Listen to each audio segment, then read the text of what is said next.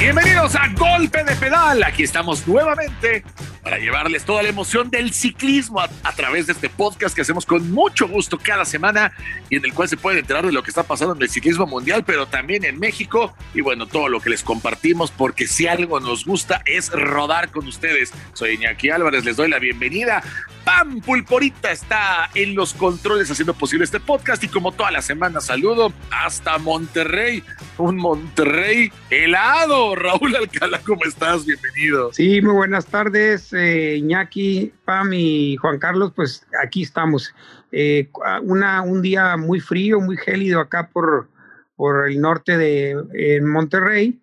Y bueno, pues recordando como los tiempos que hacía yo en Europa, no habíamos tenido una helada tan fuerte después de aquel año del 1989, eh, un 5 de febrero que hubo una carrera aquí, hubo una helada tremenda, muy parecida a la de hoy, con unos 3, 4 grados bajo cero y, y recordando lo que no había sido, no había hecho tanto, tanto frío como esa vez. Oh, sí, les mandamos un abrazo. Además, creo que la andaban pasando mal ahí sin luz y muchas cosas en el norte de México. Pero bueno, les mandamos un abrazo a todos los que nos estén escuchando o nos vayan a escuchar por allá. Señor Zarzosa, bienvenido, Juan Carlos Zarzosa, mi estimado zorro, ¿cómo estás? Y ¿cómo estás? Un saludo para Raúl hasta Monterrey. Recuerdo que está platicando de esa ocasión que se corrió la ruta a México y que estuvo lloviendo, ¿verdad, Raúl? Era en circuito, me acuerdo. Y ese fue, ese fue la Ruta México, el 8-9, fue, bueno, pues ese mismo año, pero en el, no, perdón, fue en el 88, Juan Carlos. Ah, ok. El 8-9 fue la Ruta México que llovió. Estuvo terrible el clima también ahí. Sí, es un circuito aquí en, en, la colonia del Valle, sí, un circuito y muy resbaloso, una, muchas caídas, muchos accidentes y se neutralizó un poco la carrera a que pasara la lluvia y bueno, pues esos son los momentos que uno recuerda de, de, eh, de mal tiempo, ¿no? De mal tiempo y que son riesgosos para andar en bici. Oigan, pues lo curioso es que vamos a arrancar el tema con todo lo contrario, porque mientras en Europa hace mucho frío, en México nos alcanzan de repente estos climas gélidos que vienen de Estados Unidos y de Canadá. Bueno, pues nos vamos a ir a los Emiratos Árabes, porque el World Tour ha confirmado que esta semana, el 21 de febrero, arranca la participación de los 19 equipos que conforman la élite del ciclismo varonil profesional. Y no son pocos los nombres que van a ir hasta los Emiratos Árabes para esta carrera que se ha consolidado. ¿eh? Empezó siendo primero que si el Tour de Qatar, luego que si el Tour de Dubái, luego que si el Tour de Abu Dhabi, juntaron todos los Emiratos y tiene una carrera formidable de una semana donde va a estar Tadej Pogacar, actual campeón del Tour de Francia, todo el Linios con Adam Yates, por ejemplo, a la vanguardia, con Filippo Gana, pero Matthew Van Der Poel, el campeón de CX, también va a ir. Y ojo, porque los veteranos también ya dijeron que van a estar presentes. Chris Froome con su nuevo equipo, el de la Academia Israelita de Ciclismo, y también Vincenzo Nibali, arrancan su temporada en los Emiratos Árabes. Una carrera completísima, mi estimado Raúl, pues porque es el World Tour, como tiene que ser, ¿no? Sí, aparte recordemos que en Europa también está muy, están pasándola por mal tiempo y entonces los equipos tratan de buscar eh, climas cálidos como es allá en, en, en, en, esos países árabes que se está poniendo muy de moda y que en realidad pues te, te dan un panorama más para poder entrenar o para poder correr y en un buen estado, en un buen clima y carreteras buenas, simplemente yo creo que ahí lo que les afectaría sería el viento con que se vinieran alguna tolvanera o algo, porque recordamos el año pasado que ahí inició la temporada y hubo unas cuantas tolvaneras ahí en algunas etapas, pero de ahí no pasa mayores, simplemente arrancan en un buen estado, en un buen clima y eso les favorece a muchos equipos no distraerse y hacer bien sus entrenamientos para una una buena temporada que es de muchas carreras en Europa. Lo que son las cosas y lo caprichoso que es este, el destino, la vida, el mundo, no sé cómo decirlo, zorro. Tocó hacer a través de tu DN el, el, el tour de los Emiratos el año pasado cuando de repente se cortó por el positivo de varios corredores, entre ellos Fernando Gaviria con el equipo de los Emiratos Árabes, que estuvieron encerrados casi 20 días en un hotel eh, en Dubái, que no está nada mal, pero bueno, estuvieron 20 días encerrados y nosotros en plena transmisión, de repente de un día para otro nos dijeron, no salen los corredores. Y el World Tour como si esto no hubiera pasado nada, retoma las acciones nuevamente en ese lugar. Efectivamente, y además recordemos que cuando comentaba Raúl lo sucedido en este tour de Dubai, las tormentas de arena, porque el viento es el, factor determinante, el clima, el calor tremendo, son los dos grandes enemigos del pelotón, pero bueno, al final del día es un tour que sabemos cómo se corre, todos lo conocen, mucho mejor ese clima que cualquier otro ahorita creo yo en el mundo para competir.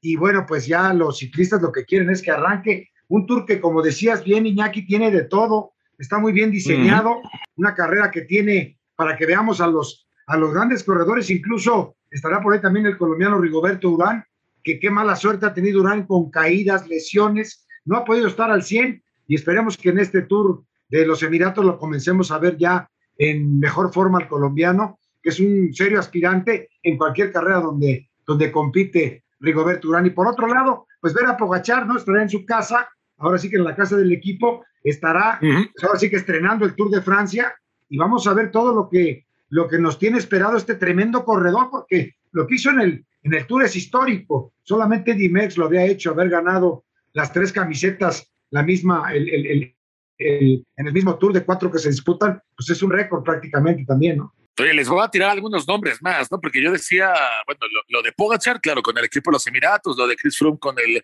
Israel Startup Nation, eh, lo, de, lo del propio Vincenzo Nibali, que, que, va a estar ahí compitiendo. Pero es que, a ver, si nos vamos al tema de los velocistas, Van der Poel va, a pelear con el Alpacin, con el equipo Alpacin Fénix al que pertenece.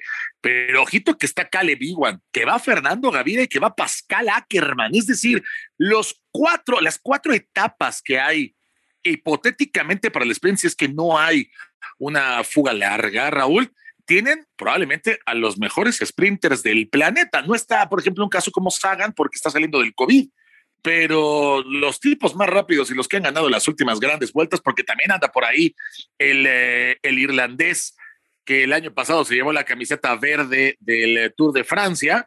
Entonces, digo, hay de todo. Y si nos vamos al tema de, de la crono, va Filippo Gana como campeón del mundo. Y desde luego está Jabel Jafet, que es esta montaña a la cual se sube y la llegada a la presa que es una opción para todos los eh, eh, escaladores. ¿Quién se lleva el Tour de los Emiratos con toda la presión que va a haber de ser la primera carrera World Tour, Raúl, y con todos estos nombres que estoy mencionando? Mira, tiene que ser un corredor, tiene que ser un corredor muy, completo, que vaya bien en el llano, que vaya bien en la montaña, porque yo he visto que hay montaña, no, no, es, no es fácil, son caminos eh, anchos, pero tienen unas pendientes bastante fuertes y también digo, tiene que ser un buen sprinter. Entonces, yo digo que aquí va a haber una combinación de tener un buen corredor, un buen corredor eh, de todos rodamientos, un todoterreno para que pueda ganar esta, esta vuelta, porque también está la contrarreloj y bueno, pues en eso sí, yo creo que veo, veo favorito y yo te le voy a decir una cosa. Eh, aunque arranca un poquito tarde, siempre arranca de, menos a más eh, Chris Froome, pero va a intentarla. El año pasado llegó mal por el tema de su caída, de su accidente, pero este año yo creo que sí va a arrancarla bastante bien. Un poquito tarde, pero ya vería bien porque ya estaría, ya hubieran corrido la, el Tour Under en, en Australia y se canceló. Entonces, también acá en Argentina, el San Juan se canceló. Entonces ya van tarde algunos corredores, por eso ya tienen el deseo de arrancar. Y definitivamente tiene que ser un corredor completo el que gane el Tour de los Emiratos. Misma pregunta, mi estimado Zorro, ¿quién se lleva la primera gran prueba del calendario internacional? Bueno, pues este, eh, desde luego que yo insisto que, vamos a ver a este joven maravilla, Apogachar, que está ahí en su, en su en su debut en casa con ese triunfo del Tour. Y él es un corredor todoterreno, lo demostró precisamente en el Tour de France. Aquí son cuatro las etapas que son llanas. La contrarreloj es cortita de 13 kilómetros. Creo que Filippo Gana, pues no debe tener problemas. No, esa, ya, esa ya tiene dueño, ¿no? Esa ya ni, lo mencionamos, o sea. Aunque 13 kilómetros es un suspiro para él, pero bueno, no deberá tener problema. Y al final del día, pues, pues creo que el equipo de los Emiratos quiere lucir, quiere enseñar sus armas, eh, lo que tiene para la temporada. Y, e insisto, ¿no? Eh, eh, este joven tiene una presión tremenda. Yo quiero, yo quiero verlo. Yo creo que la gente también quiere verlo, a ver cómo, cómo se va a desenvolver justamente ahí, en donde está pues la, la, mira de los, de los inversionistas de este, de este equipo tan, tan fuerte y que desde luego en casa creo que pues él va a querer estrenar los blasones que trae del, Tour de Francia.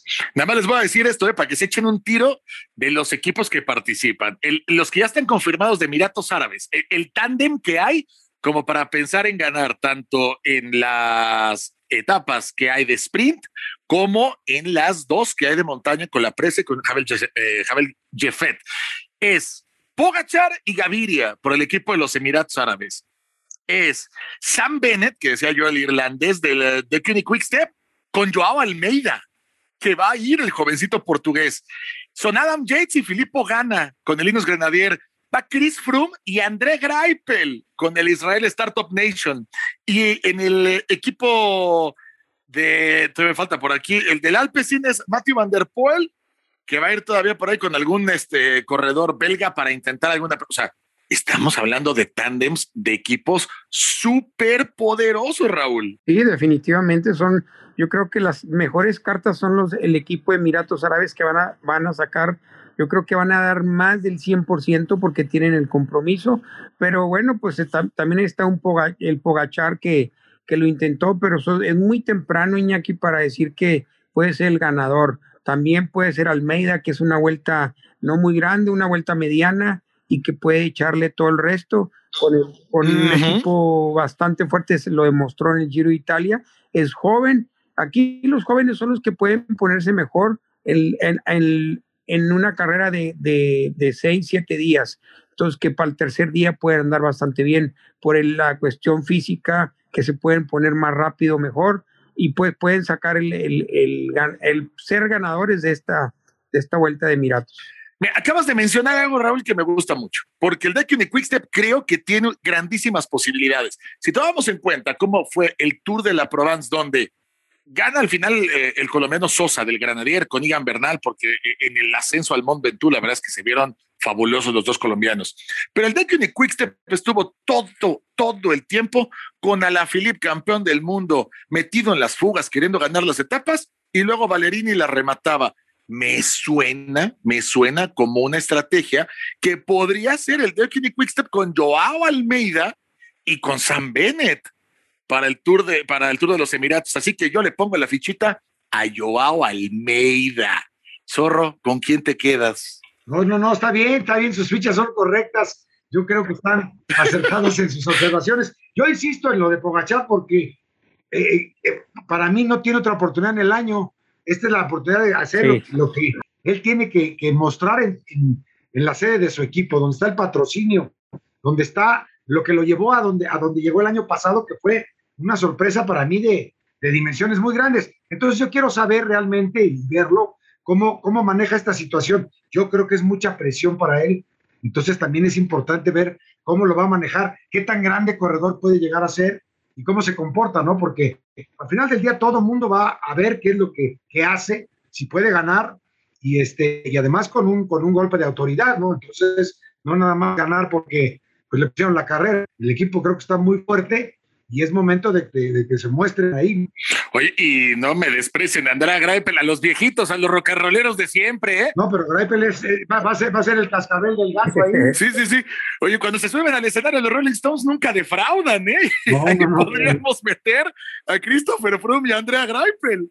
Claro, claro, Iñaki, yo creo que ellos este, están bien preparados pero en cualquier momento que vean las posibilidades bajo su rendimiento físico de un inicio de temporada muy rápida, pues, y, siendo la primera carrera para muchos de ellos, pues yo creo que mentalizan para terminar, no para ganar, pero en este caso, pues nunca se les da la, o sea, no, no les puedes dar tantito, no les puedes soltar tantito el mecate porque después ya no los ves, entonces, por la calidad de los corredores, entonces, Aquí digo, pues todos son, pero yo me voy más por un corredor joven. Y ya lo dije, puede ser Almeida, puede ser este eh, cualquier otro corredor. Hay corredores muy buenos, jóvenes, que están para dar las posibilidades y saltar al primer lugar. Bueno, pues ahí está. A partir del 21 de febrero, una semana de ciclismo. Nosotros lo vamos a estar compartiendo en TUDN para que toda la gente que nos escucha en este podcast también pueda estar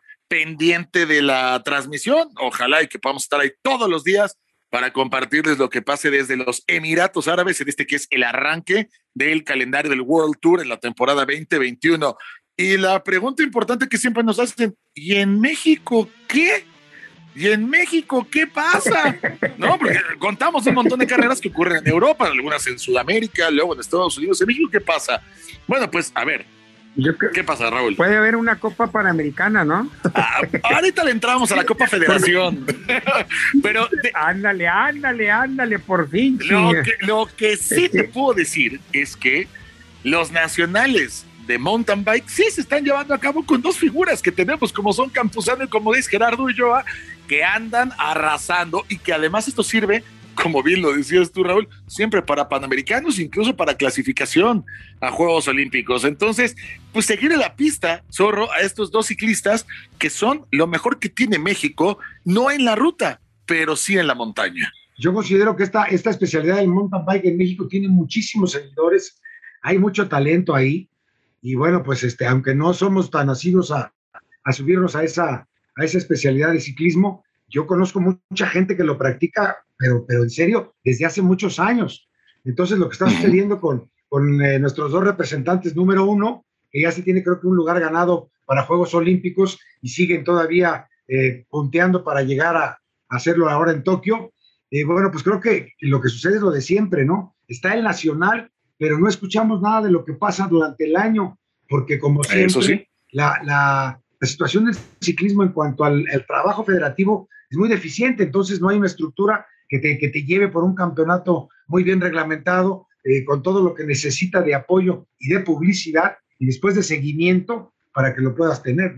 De acuerdo, Raúl, pues sí, seguir la pista de, de estos ciclistas que se han tenido que forjar la carrera, como bien sabes tú que se tiene que hacer, ¿verdad? Este, pues con los recursos propios muchas veces. Definitivamente, Iñaki, eh, si estás viendo que hay ese impulso, que hay varios corredores en Europa que se están forjando por sí mismo, que no te está costando a ti, federación, pues aplícales un poquito de interés, o sea, interés nada más es lo que necesitan esos jóvenes, interés que los apoyes moralmente, no que les des, ya no te están pidiendo que les des económicamente que les pagues, sino que simplemente les apoyes en los permisos, que les apoyes en los trámites que necesita cualquier corredor y ni aún así lo hace el federativo. Federativo que no tiene cabeza, no tiene idea de qué es lo que quiere hacer, nada más se va con sus copas panamericanas, sus copitas ahí en Aguascalientes, que es el, estado consentido de él, porque ha de haber una tranza ahí con una persona y, pues ahí la lleva, la lleva, eh, ese es el negocio de ellos. Eh, con, con Becerra, eh, el otro que fue presidente de la federación, que ya se sabe en el caminito, es un, es un duelo ahí entre Becerra y, y el presidente de la, de la, misma federación de ciclismo, y pues ahí están haciendo sus carreritas chiquitas, pero ahí la llevan, para más para su bolsillo, y no piensan en el corredor. Bueno, yo les prometo que en los siguientes podcasts me comprometo a traerles a Gerardo y yo a Daniela Campuzano para que platiquemos con ellos y nos digan de propia voz cómo les está yendo y lo que están haciendo para levantar la mano por el ciclismo de montaña en México. Y por cierto, para los que les gusta esta disciplina, me encontré una maravilla de estas que luego ando buscando yo en internet para quien quiera practicar el ciclismo de montaña que no pertenecen a la élite, que no pertenecen a los campeonatos nacionales.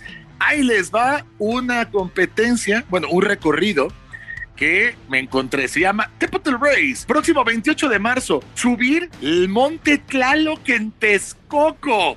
4.600 metros de altura, Raúl y Zorro. Esto para cualquiera que se quiera inscribir, su recorrido de 30 kilómetros. Así que si les gusta el ciclismo de montaña, yo aquí los invito para que sean parte del Capital Race y suban la montaña de Tlaloc. ¿Te apuntas, Zorro? La verdad se antoja, ¿eh? La verdad esos son los retos que se antojan esto que es el ciclismo de montaña, aunque, insisto, yo no, yo no soy muy, muy asiduo a hacerlo. Estas son de las pruebas que se antojan. A mí me parece una idea excelente. La prueba se llama Dominando el Tlaloc. Y bueno, pues creo que sí, lo que mencionas, esa altitud, Raúl, de más de 4.000 metros, en cualquier disciplina que la hagas, hasta caminando, te vas a oxigenar tremendamente. O sea, hacerla ya es en sí una maravilla, pero desde luego soportar ese castigo físico a esa altura hay que ir bien entrenado, ¿eh?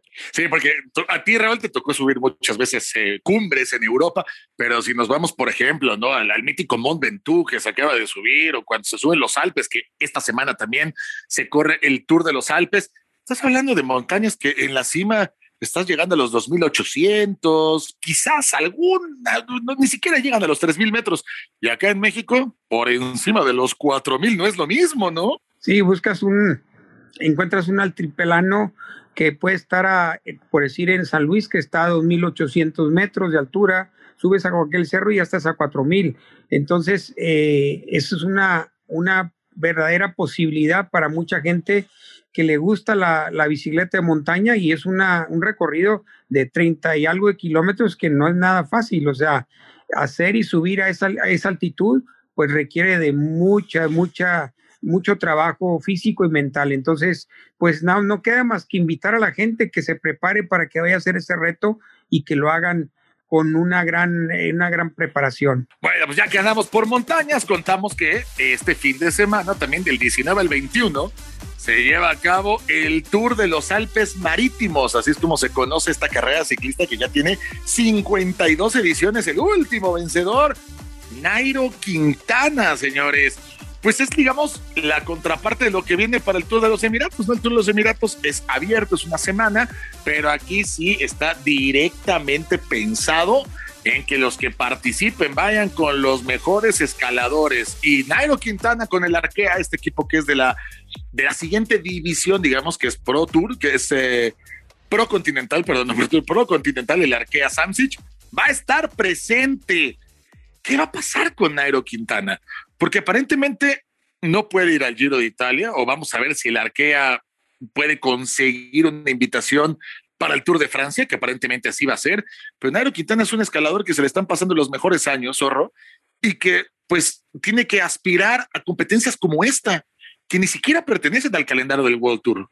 Sí, cuando él tomó la decisión de dar ese paso, de, bajar un escaloncito, creo yo, en cuanto a los equipos a los que ha pertenecido, bueno, los que estuvo, pues ahora ya ya ese es el problema que vive, que las carreras grandes las tiene que conseguir por invitación. El Giro no lo ha invitado hasta ahora, esta carrera italiana, pues podría ser para él un aliciente de que si la gana y da un golpe otra vez de autoridad, pues la gente del Giro podría voltear a, verlo para, para darle esa invitación, que hasta el momento no la tiene. Entonces, pues eh, ahora, ahora tiene que pensar en estas carreras para, si no es el Giro, el Tour. Lo que tiene que hacer Quintana es que le tiene que ir bien, porque ya ha caído mucho en, las, versiones de que pues ahora no, no pude y ahora no me sentí bien y entonces eh, esta tampoco y no ha vuelto a tener un triunfo sonado. Eh, Nairo Quintana, que sabemos la calidad de corredor que es, pero como que en un principio fue un corredor que sorprendió a todo mundo, después fue muy cuidado,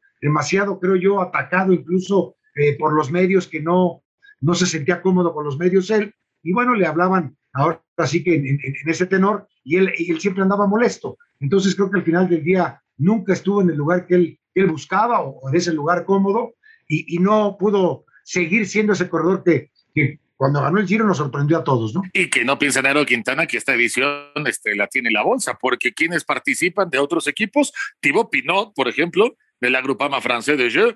Por ahí también va a ir Fabio Aru, que se cambió al QB Casos para esta temporada. Y ojito que Líneas Grenadier va a, presentarse con Geran Thomas, con Tao Gigon Hart y además con Pavel Sivakov, o sea, eh, el Líneas tiene para dar por todas partes y, puede ir a todas las competencias. Y el Trek se presenta con estos dos jovencitos italianos como son Gianluca Brambilla y Giulio Ciccone, que seguro también suben y de maravilla.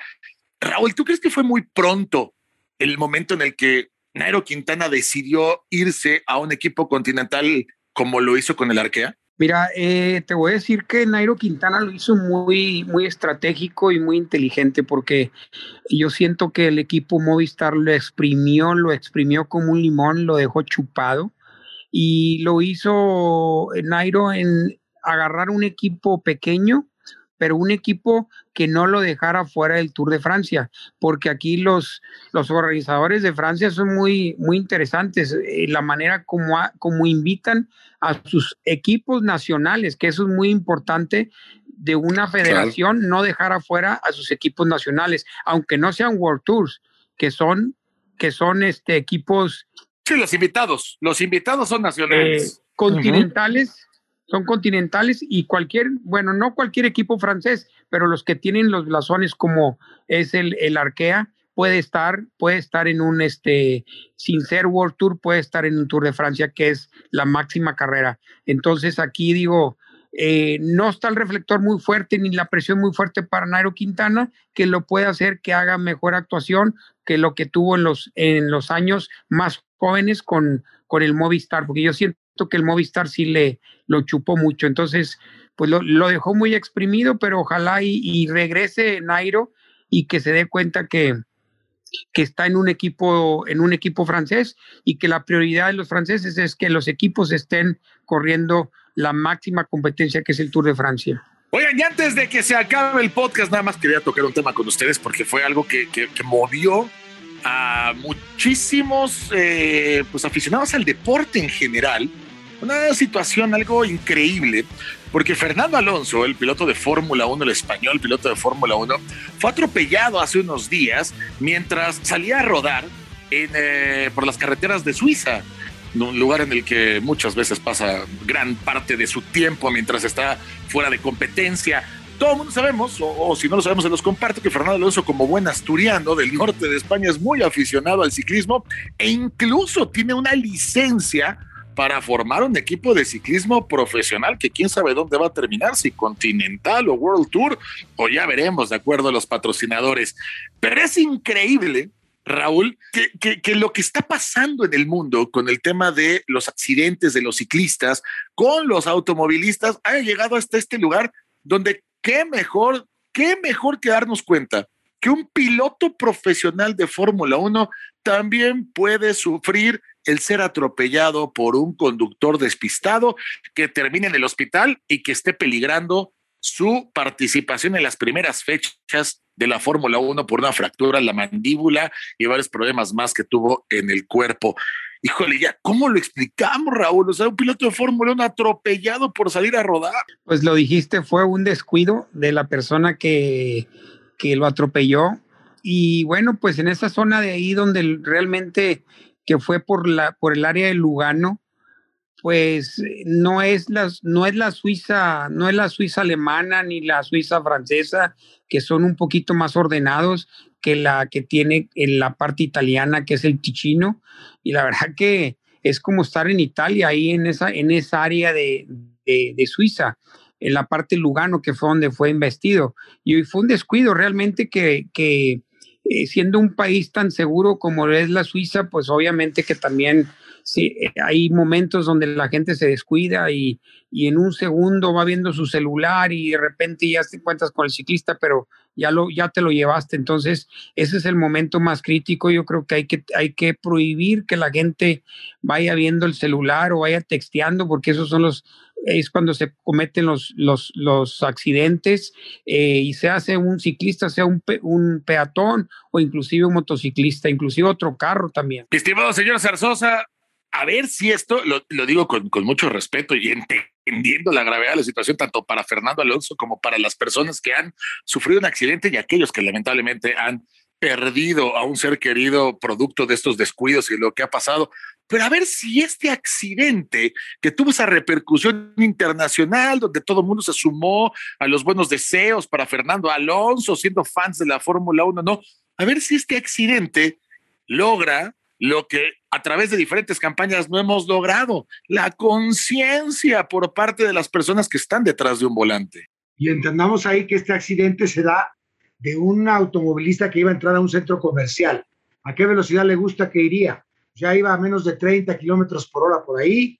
Ya cuando se va a meter a la pluma, pues tienes que ir despacio porque entras y tienes que frenar para recoger tu boleto. Entonces iba a entrar justo ahí cuando cuando Alonso viene y, como dice Raúl, el descuido seguro del automovilista fue venir distraído y nunca lo vio, nunca lo vio, le, arrojó el vehículo encima. Y, bueno, como tú bien dices también, Iñaki, de Fernando Alonso, con esas manos, con esos reflejos, con esa experiencia, y fíjese lo que es la situación de la bicicleta para que se haga la conciencia que se tiene que hacer. Él cae eh, golpeando con la cara prácticamente y tiene una, se le dislocó la mandíbula y se le fracturó. tuvo que hacerse una operación, ahora sí como de boxeador, ¿no? Como si lo hubieran, eh, como si hubieran noqueado, pero él, él tuvo un golpe en la cara durísimo, y si no lleva el casco, quién sabe qué suceda. Entonces, aquí esto, eh, lo que se debe de crear, sobre todo, como bien has dicho, es la conciencia de que en la bicicleta no estamos jugando. Hay gente que piensa que se sube a la bicicleta a jugar. No, ya los niños podrán jugar en la bicicleta y aún así con ellos hay que enseñarles que no se puede jugar. O sea, no es un juego porque te va la vida. Entonces, eh, subirse a la bicicleta es muy concentrado y aún así, pues tienes que ir totalmente a la defensiva. Serio. Serio, esa es la palabra. Le hemos dicho en las transmisiones, ¿no, Raúl Zorro? Que, que al ciclismo no se juega. El fútbol lo juegas, el básquetbol lo juegas, el fútbol americano lo juegas. En el ciclismo es un pelotón. El ciclismo se practica. El ciclismo te estás jugando la vida. Así es. Y definitivamente, digo, bueno, lo bueno fue que no pasó a mayores, fue una fractura, y ya le dieron de alta a Fernando y Fernando Alonso, bueno, pues ya volverá, ya quedará en su, en su récord una caída, un accidente, y, pero yo siento que no, no creo que el carro lo haya investido, sí, hacía como a grandes rasgos como lo veo, yo creo que, que Fernando Alonso impactó al coche, ¿eh? Sí, sí, que iba por la derecha, e, el coche gira violentamente, él no alcanza a frenar y vuela por arriba del coche, ¿no? La típica. Sí, fue un totalmente un descuido, Iñaki, tanto del automovilista ganarle, hacerle tan fácil quererle ganar el paso y no cederle la, la, distancia para que pasara el ciclista y luego diera la vuelta al coche. En este caso, pues le quiso ganar al ciclista y ahí fue cuando se acercó. Nunca pensó que el ciclista iba a llegar, que el automovilista, Fernando nunca pensó que el automovilista iba a llegar a, a dar la curva ahí en ese momento, ¿no? y ahí fue donde se lo, se lo pescó. Pero bueno, pues no pasó a mayores, ya está bien Fernando y, y pues eh, bueno, esperar y que pues va a tardar un poquito su temporada de Fórmula 1. Ojalá, ojalá, insisto, que esto sirva para darnos cuenta que lo que no le ha pasado en todos los seriales, porque no nada más ha sido piloto de Fórmula 1, ha sido piloto de las 24 horas de Le Mans, ha sido piloto de NASCAR, ha sido piloto de prototipos. Lo que no le pasa en un auto, le pasa en una bicicleta, es increíble. Sí, pero además estaba agarrando su preparación para ir al, porque es de la manera que él agarra su preparación eh, de pretemporada para agarrar la, temporada ya del automovilismo. Y inclusive le sirve para los reflejos también, eso es muy importante para los corredores de Fórmula 1. Y hay una curiosidad que Fernando Alonso siempre cuando reconoce los circuitos a los que va a salir con su, con su auto, con su, con su monoplaza, lo hace en bicicleta. Hay algunos que lo hacen caminando y Fernando Alonso siempre lleva una bicicleta a, lo largo de toda la temporada de Fórmula 1 y él hace el circuito varias veces en bicicleta para, para entender los mejores trazados a la hora de entrar en las curvas. Es increíble, pero es que tiene una pasión por este deporte que lo lleva incluso a tener ya comprado una licencia. Todavía no es oficial que haya un equipo de Fernando Alonso como parte profesional de lo continental o lo World Tour, pero no les sorprenda que dentro de muy poco así lo sea. Y además, como dice el zorro, un ciclista que no se ha caído es un ciclista que se va a caer. Y Fernando Alonso ya se cayó, Raúl. Sí, definitivamente. Yo creo que siempre tienes que pescar una para que sea ciclista. Entonces, digo, ojalá y que la gente que se llegue a caer, pues no, no la lleve muy seria, ¿verdad? Pero es que eh, en cualquier momento te la vas a pillar. O sea, eso le encuentras, ¿no? ¿Cómo es en mi pueblo? Para que te eduques.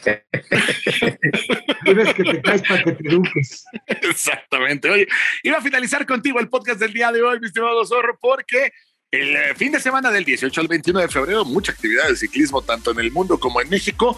Jalisco, Jalisco va a albergar la Copa Federación de Pista y Ruta para la Juvenil 2021 y también para algunos de la élite en nuestro país. Sabemos que desde los Juegos Panamericanos del 2011, pues Jalisco tiene grandes instalaciones, tanto el velódromo como, bueno, parte de la ciudad que se preparó para eh, tener eh, a través de las vialidades una llegada masiva de público que asistió de todo el continente y desde luego pues para ir al estadio panamericano que hoy es el estadio de los Charros de Jalisco.